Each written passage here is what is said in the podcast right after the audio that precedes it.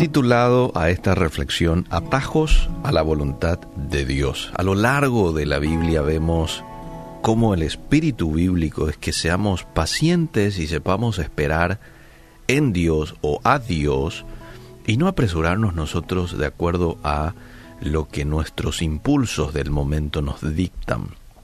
Salmos 37.1 dice, No te impacientes a causa de los malignos, ni tengas envidia de los que hacen iniquidad, porque los malignos serán destruidos. Pero los que esperan en Jehová, ellos heredarán la tierra. ¿Quiénes heredarán la tierra? Los que esperan en Jehová. En varios ámbitos de nuestras vidas se da que el tiempo preciso es esencial. Precipitarse a actuar puede resultar en oportunidades perdidas, problemas, desastres. Y el plan de Dios para nuestras vidas también tiene plazos de tiempo.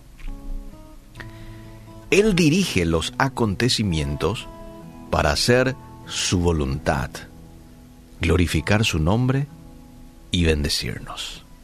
Esa es la razón por la que esperar en su tiempo es tan crucial.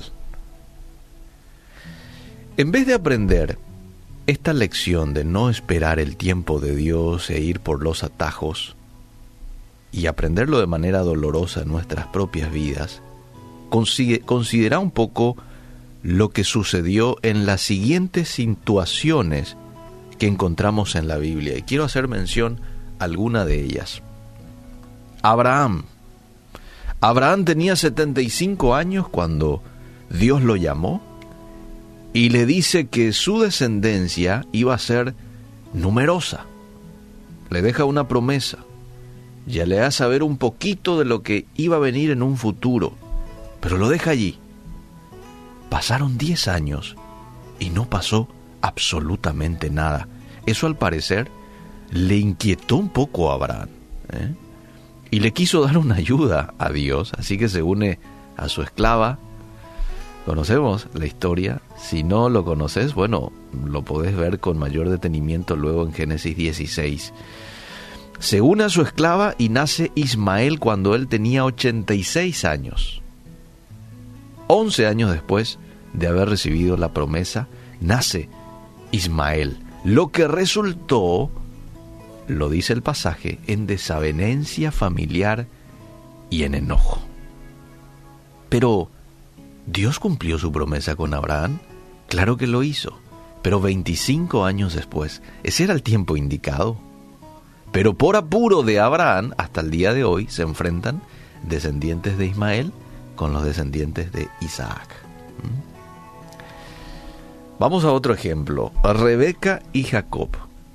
Ellos utilizaron el engaño para obtener la bendición del Señor y Jacob se convirtió en un fugitivo por 20 años. Génesis 27. Hay otro ejemplo en 1 Samuel 13:8. Impaciente por el retraso de Samuel, el rey Saúl ofreció el sacrificio. Y eso era algo que no le correspondía hacer a él, sino al profeta Samuel. Él era el encargado de ofrecer el sacrificio, pero como no venía, ya este, hizo ahí Saúl, Dios le quitó su reino. Así nomás.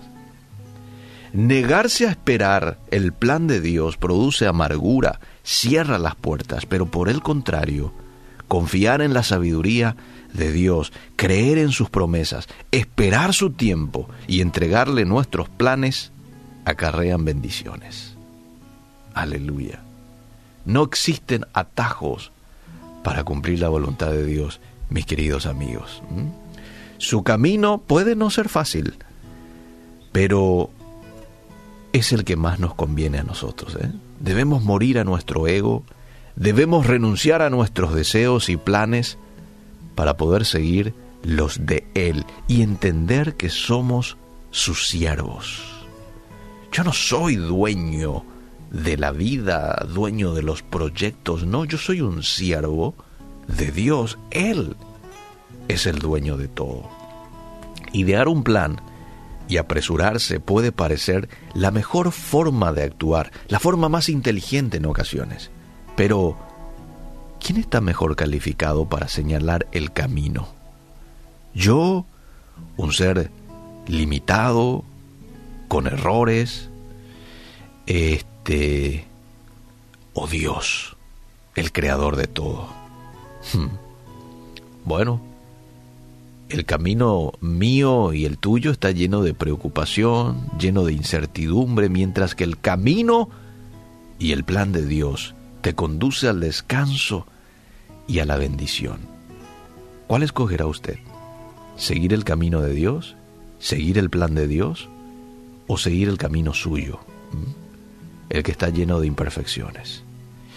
Espero que usted tome la primera decisión, la decisión de dar a Dios las riendas de su vida y esperar el tiempo de Dios sabiendo de que su tiempo es perfecto. Que Dios nos dé entereza, tranquilidad, serenidad, confianza en Él, porque creo que de eso se trata, y también dependencia.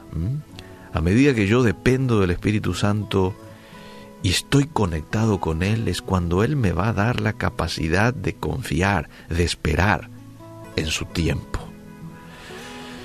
Que Él nos ayude.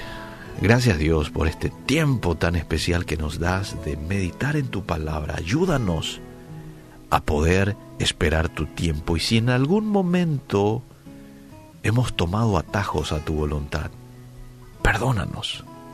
Si en algún momento hemos querido acelerar el proceso, dar pasos más agigantados al tuyo, pensando que esto es lo más inteligente, pensando que somos diligentes haciendo eso, perdónanos y ayúdanos hoy a poder caminar a tu ritmo, tomados de tu mano, en el nombre de Jesús. Amén.